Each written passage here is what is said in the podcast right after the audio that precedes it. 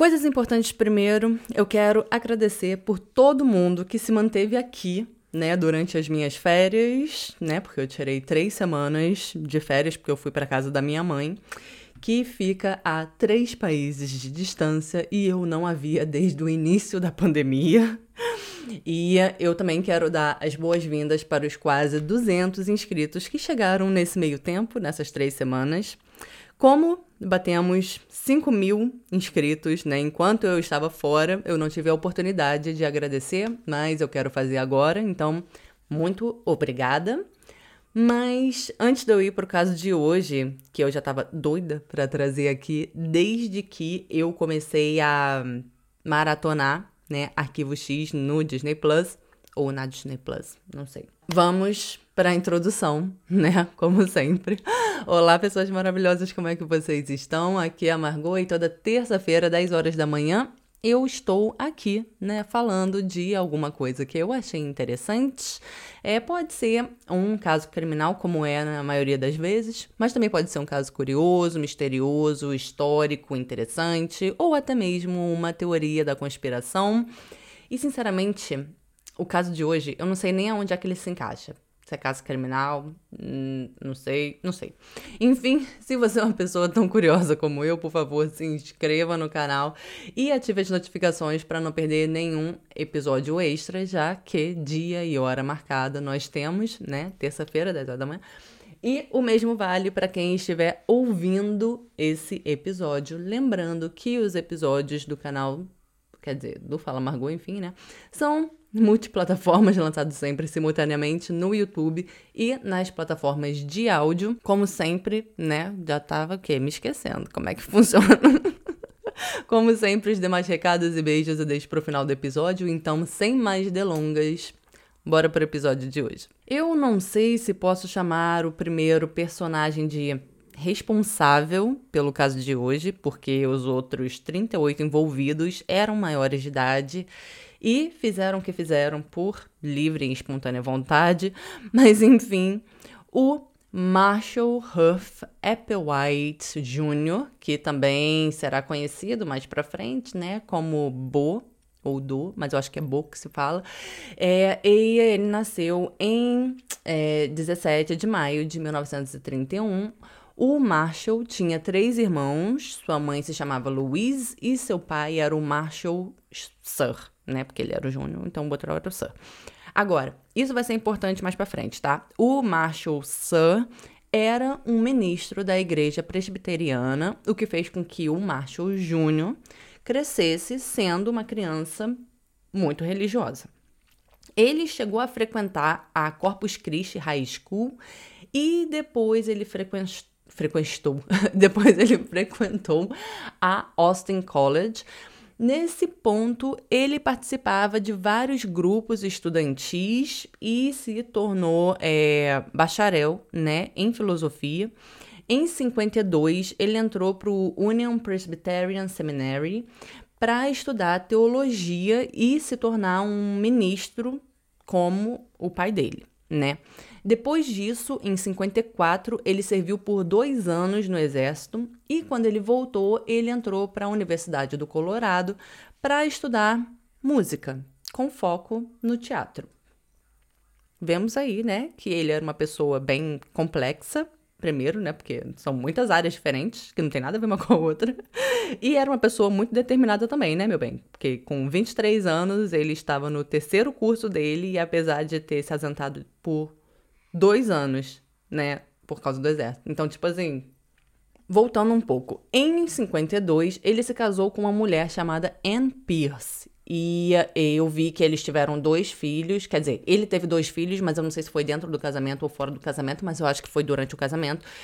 E nem sei qual era o sexo das crianças, porque também não, não diz, né? E também não faz diferença nenhuma. Em algum ponto, eles se mudaram para Nova York para tentar uma carreira de cantor, né, para ele tentar uma carreira de cantor, mas não deu certo. Depois ele começou a lecionar música na Universidade do Alabama, mas ele acabou perdendo o cargo depois de ter ou ter tentado ter, mas eu acho que ele teve, um caso com um estudante de, de, de sexo masculino, né? E isso foi em 65 e a Anne terminou com ele depois disso, mas o divórcio só foi finalizado em 1968. Então, em 65, depois da separação, né, e de perder o emprego, o Marshall se mudou para Houston, onde se tornou chefe do departamento de música da Universidade St. Thomas. Ele se assumiu gay lá, né? E apesar disso, ele teve um breve relacionamento com uma mulher, mas ele se entendia como gay, enfim. Os alunos adoravam ele, ele se tornou diretor do coral de uma igreja episcopal, né, lá mesmo. E em 1970, por um motivo que a gente não sabe com certeza, mas se especula, né, que tenha sido por causa do término de um relacionamento com um outro estudante da faculdade. Lembrando aqui que ele não estou falando de pedofilia não, tá? Eram todos maiores de idade. O Marshall renunciou ao cargo da univers... É, lá na universidade, né, e começou a ter problemas emocionais e psicológicos. Em 71, ele gerenciou uma delicatessen no Novo México e apesar de também ser muito querido pelos clientes, ele acabou voltando para o Texas. Ainda em 71, o Marshall Sir morreu e isso levou o Marshall Jr. para o fundo do poço e para uma depressão profunda. Agora, antes de apresentar a segunda personagem desse caso, quero dizer que eu não consegui achar uma fonte segura, né, que explica como que eles se conheceram. Tem muitas, muitas, muitas versões diferentes como eles se conheceram. Mas a gente sabe que foi em 72, em março, e houveram boatos que foi é, enquanto Marshall estava tratando uma depressão em um hospital psiquiátrico.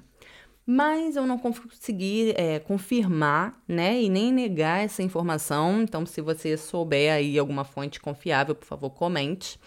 É, enfim, em 1972, ele conheceu uma mulher chamada Bonnie Lou Nettles. Seu nome é, de solteira né, era Trussdale. A Bonnie nasceu em 29 de agosto de 1927 em Houston, no Texas. Mas é, para frente, né, ela vai ficar conhecida como T. Ela também cresceu em uma família religiosa, mas se afastou da religião depois de adulta. Em 1949, depois de se formar em enfermagem, presta atenção nisso, ela se casou com um empresário chamado Joseph Siegel Nettles, e foi aí que ela ganhou o nome Nettles, né? Tudo estava correndo bem na vida da Bonnie, eles tiveram quatro filhos juntos e em 1962, não, em 1972, as coisas começaram a sair dos trilhos e foi exatamente nessa época que ela conheceu o Marshall, Agora, como a Bonnie era enfermeira, eu não sei se ela trabalhava nesse teórico, né, hospital psiquiátrico que ele teoricamente também estaria internado, enfim, ou se ela também estava se tratando lá. E isso porque em 72 ela começou a tentar contactar espíritos e ela dizia que um deles era um irmão Francis que teria sido um monge durante o século XIX e ele estava dando instruções para ela. E mais, ela começou a ir para vários médiums e lhe foi dito que ela, abre aspas, encontraria um homem misterioso, alto, com cabelos e pele claras. Quer dizer, claros, claros, enfim, fecha aspas. E adivinha só quem batia com essa descrição? Cá entre nós, super vaga, né? Porque tem várias pessoas assim. Exatamente, o Marshall. E foi isso que a Bonnie realizou quando ela viu o Marshall pela primeira vez. A Bonnie também tinha estudado astrologia, teosofia e ocultismo. De acordo com os diários do Marshall, ele e a Bonnie tinham uma conexão espiritual, de acordo com as palavras dele. É, e isso foi desde o primeiro dia que eles se encontraram. Depois, a Bonnie fez uma leitura astrológica dele e, não muito tempo depois, o Marshall decidiu que a Bonnie deveria ser, abre aspas, o sábio e ele o orador, fecha aspas. E foi nesse ponto que eles começaram a criar o que viria a ser mais para frente o Heaven's Gate. Nesse ponto, a filha mais velha da Bonnie já estava com seus 20 anos, então ela já era uma adulta, né? E não acreditava, tipo, nem um pouco no que a mãe dela pregava. Calma, que eu já vou chegar lá, né? No que, que ela pregava, enfim. E no Réveillon de 1973, a Bonnie deixou os três filhos menores com o marido dela, de quem ela também se divorciou naquele ano, e foi embora com o Marshall. E hum, aqui eu vou dar uma opinião minha, né, pessoal, da Margot mesmo. É, e tem muita gente que concorda comigo, tem muita gente que discorda de mim, então não sei, quero que você deixe aí sua opinião. Mas eu acho que o relacionamento deles nunca chegou a ser amoroso ou sexual, acho que nunca foi uma coisa assim nesse sentido assim, né, físico nesse sentido. E mais para frente vai até fazer sentido por que, que eu tô falando isso. Quando eles montaram o Heaven's Gate, eles tinham o mesmo nível de comando. A Bonnie administrava o grupo e o Marshall era a voz, né, do grupo, enfim, porque ele era muito bom de lábia, tipo, ele conseguia te convencer de muita coisa. Eles saíram pelo país, né, divulgando a palavra que nesse momento nem era tão definida assim, né? O que, que era a palavra deles. E conseguindo né, mais seguidores para o grupo conforme eles iam pregando.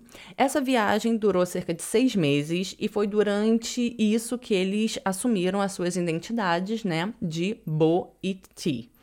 Mas eu vou continuar eles. É, continuar eles é ótimo. Eu vou continuar chamando eles pelo nome normal, né? Porque para não ficar confuso. Eu não tô certa em que ponto eu posso começar a chamar isso daí de culto, né? Vou continuar chamando de grupo por enquanto. Em 75 eles fizeram uma apresentação no Oregon sobre o grupo e os ideais deles.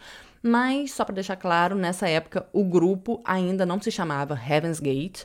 É, mas o flyer, né, que eles estavam entregando, enfim, tinha umas coisas sobre UFO e teorias da conspiração. Era uma parada bem doida e que eu vou entrar mais a fundo, né, um pouco mais para frente. E claro, a intenção dessa apresentação lá no Oregon era recrutar mais pessoas pro grupo, né? Que eu vou chamar de grupo por enquanto, que nessa época aí se chamava Human Individual Metamorphosis, ou seja, metamorfose do indivíduo humano, enfim. E eles conseguiram reunir cerca de 200 pessoas para essa apresentação e conseguiram reverter aí umas 20 para se juntar a eles. Como assim, Margot? Eles conseguiram reunir todas essas pessoas. Como eu falei antes, né, o Marshall era muito bom com as palavras e, tipo, no flyer estava escrito algo do tipo, abre aspas, dois indivíduos alegam que foram enviados de um outro nível acima do humano e irão voltar para esse nível em uma astronave dentro dos próximos meses.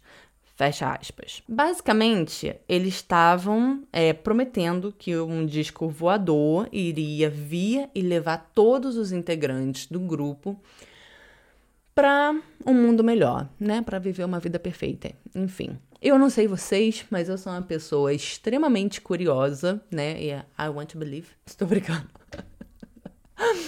e mesmo sem acreditar em uma palavra, eu iria muito querer ver isso. Então eu provavelmente também iria nessa apresentação, enfim. É, tiveram pessoas, né, que acreditaram e acreditavam neles, né? E quem se juntava ao grupo deixava tudo para trás, casa, carro, emprego, família, amigos, enfim, e caía na estrada com eles. Em 76, eles pararam de recrutar pessoas, né? Nesse ponto, o grupo já tinha aí os seus 50, 60 pessoas ou um pouco mais, contando com o Marshall e com a Bonnie. E foi nesse ponto que eles começaram a ficar mais reclusos e agir como monges. É, o celibato foi instaurado dentro do grupo, eles começaram a se vestir todos iguais, ter os mesmos cortes de cabelo e começaram a ter é, influências né, ainda mais religiosas. Então, a partir de agora, eu vou começar a chamar o grupo de culto, né? Porque aí já tá virando um culto mesmo, ou já virou, né? É, algumas pessoas descrevem o culto como um cristianismo moderno misturado com ficção científica. Tipo, eles diziam que a Maria, da Bíblia, né, na verdade tinha sido inseminada em uma nave é, espacial, né, por extraterrestres e que Jesus era um híbrido de humanos com extraterrestres. E que para eles fazia mais sentido do que ela ter engravidado virgem, né? Então, assim, tipo, eu não acredito em nenhuma das duas versões, mas respeito e entendo como cada versão é atrativa para quem acredita nela, né? Então, assim, dito isso, por favor, vamos manter os comentários respeitosos com a religião alheia dos outros. Quer dizer, alheia essa dos outros. Vocês entenderam? Como eu falei antes, né? Quem se juntava ao culto tinha que deixar a sua vida humana, né? Enfim, para trás. Alguns membros até chegaram a fazer castração cirúrgica de tanto que eles acreditavam no Marshall e na Bonnie, tipo, porque eles diziam que o prazer sexual é a maior coisa que prende o espírito, né, no seu corpo humano. Lembrando que agora eles não eram mais o corpo, né? Tipo, esse corpo era humano, era só um veículo, digamos assim. O espírito era o verdadeiro eu, que era superior e que seria salvo na espaçonave, e quando eles chegassem nesse outro mundo, eles receberiam novos corpos que na verdade seriam novos veículos para o seu espírito. Enfim. Não sei quando o grupo né, mudou o nome para Heaven's Gate, isso não é muito claro, mas acho que foi mais ou menos aí nessa época. Cada fonte né, diz uma coisa, como eu falei. No começo da década de 80, o culto tinha cerca de 80 membros. Mais membros, mais dinheiro, né? Afinal, eles entregavam as suas economias para o culto e isso permitia que o culto alugasse uma casa diferente a cada ano, onde todos eles moravam juntos. É, não se sabe exatamente o que, que eles faziam lá e como era a vida deles, porque eles eram muito reclusos, mas ex-membros dizem que eles eram sempre testados né, sobre a sua fé, é, e isso é, separava né, os fiéis dos que acabavam por sair do culto. Lembrando que eles não eram obrigados a permanecer no culto, não foi como Joanestal, Joanestal é ótimo, né? É, Joanestal, tá certo? É, por exemplo, né? Então, assim, era diferente. Entre, é, entre 82 e 83, a Bonnie foi diagnosticada com câncer e recusou o tratamento. Ela dizia que não podia morrer né? E que o médico era um idiota. Lembrando que ela era enfermeira. Ela teve um olho retirado em 83 por causa do câncer que continuava se espalhando. E em 19 de junho de 85, ela morreu em um hospital em Dallas, no Texas. Isso, claro, né, foi um baque para o Marshall e ele começou a dizer que o trabalho dela já estava completo e que por isso ela não precisava mais do veículo dela, que era o corpo dela. E ele disse que ela já tinha ascendido e que iria voltar para buscar eles em algum ponto. No começo dos anos 90, o culto tinha 20 e poucos membros, ou seja, tinha perdido muita gente. E o Marshall, né, claro, ele queria mais membros, então ele pagou uma propaganda no valor de 30 mil dólares em 94. Isso chamou atenção para o culto, o que trouxe novos membros e atenção da mídia. Sinceramente, com a atenção que eles receberam, não sei como que é, mais gente não se juntou a eles, né? Porque em 97 o culto tinha 41 membros, incluindo o Marshall. E eles moravam em uma mansão em San Diego, na Califórnia, mas não todos os membros moravam lá. Eram só 39 contando com Marshall. Naquele ano, iria passar o cometa Hale-Bopp, que poderia ser visto a olho nu. Então, o Marshall começou a dizer que essa seria a última chance deles de sair da Terra, que teria uma espaçonave escondida na cauda do cometa e que a Bonnie também estaria lá e que ela estava voltando para buscar eles. Entre os dias 19 e 20 de março de 1997, o Marshall gravou uma fita chamando os membros para ir com ele nessa viagem, é, em um destino, né, ao mundo maravilhoso que ele vivia prometendo, que ele vinha prometido nos últimos 20 anos. E o jeito de fazer isso era deixando o seu corpo terrestre para trás. Apenas dois membros não se juntaram ao Marshall nisso. Então, os 38 restantes, além do Marshall, começaram as preparações para essa viagem. Eles gravaram vídeos de despedida que você encontra no YouTube. Você encontra todas essas fitas no YouTube. É, compraram roupas pretas iguais, tênis Nike iguais, que eu vou falar mais pra frente do tênis da Nike. Encomendaram pulseiras que diziam Heaven's Gate Away Team, tipo time de partida do Heaven's Gate. Entre os dias 22 e 26 de março, 39 pessoas tiraram sua própria vida dentro da mansão em que eles moravam. Eram 21 mulheres, 18 homens, e entre as idades de 26 e 72 anos. Eles se dividiram em três grupos, dois de 15 e um de 9, depois que o primeiro grupo tomou uma mistura de fenobarbital com vodka é, e morreu. O grupo seguinte cobriu com um pano roxo, né, a cabeça de cada um dos membros, que cada um estava na sua própria cama. O Marshall estava no último grupo e um, três membros o ajudaram a tirar a sua própria vida e depois eles tiraram as suas próprias vidas. Um membro do grupo, chamado Rio de Angelo, era um repórter que tinha escrito uma matéria sobre o grupo para o LA Weekly, e isso foi lá em 94, quando ele fez aquela propaganda lá. E acabou se juntando ao grupo, né, depois que ele fez essa matéria. Ele não sabia dos planos do Marshall. No dia 25 à noite, ele recebeu uma caixa com fitas VHS, né, do Marshall e das despedidas dos membros. É, ele então pegou um voo, né, e foi até a casa e ele acabou descobrindo os 39 corpos lá dentro. A polícia foi chamada no dia 26, né, depois que ele chegou na casa. Além dos corpos, né, eles também acharam as malas de cada um dos membros, que estava posicionada ao lado de cada cama, e também encontraram um álbum com fotos e os nomes de cada membro para que as suas famílias, né, pudessem ser notificadas. Entre os membros também estava o Thomas Nichols, que era o irmão da Nichelle Nichols, que é, interpretava a Uhura na série do Star Trek. Todos os 39 corpos que estavam na casa, né, é, foram cremados e esse foi o maior suicídio em massa americano, né, envolvendo americanos, depois de Johannestown. Não, não pretendo trazer esse caso aqui porque envolve centenas de crianças e eu não tenho estômago para lidar com casos que envolvem crianças. A Nike parou de fabricar o modelo usado pelos membros durante o suicídio, mas quem tem esse modelo em bom estado, né, costuma vender por milhares de dólares no eBay um já foi vendido por 7 mil dólares.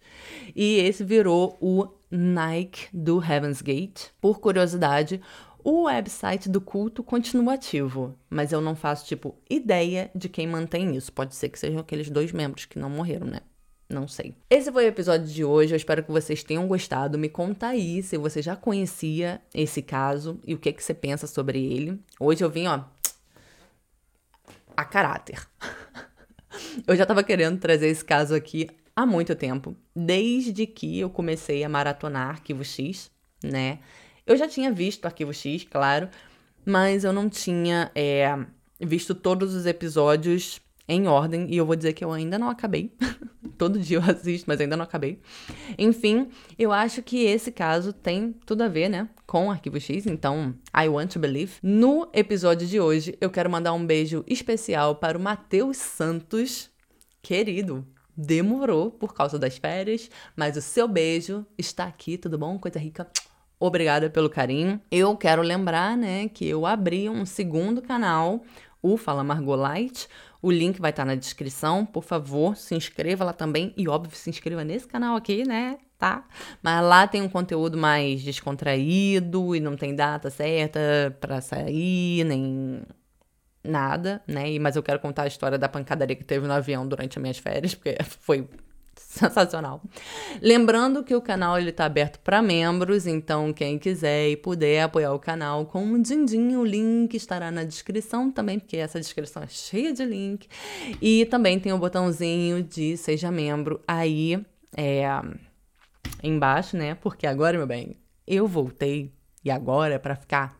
Ah, acredite se quiser, mas montei um OnlyFans para vender fotos dos meus pés. Fiquei chocada que existe um mercado para isso, né? E o link vai estar na descrição também, porque eu descobri como. Porque meu vizinho está, não para de mandar mensagem, cara. Tipo, mais cinco mensagens por dia querendo mexer no meu pé, cara. Tô, tipo, não sei o que eu vou fazer. Vou bloquear ele ou então vou ter que me mudar, né? Tudo bom. É por causa do verão, né? Chegou o verão, aí, tipo, ficar com o pé de fora. E ele gosta disso. Então, tipo, cara, ele não para de mandar mensagem. Vou ter que me mudar, não tem jeito. Enfim, é isso. Esse foi o episódio de hoje.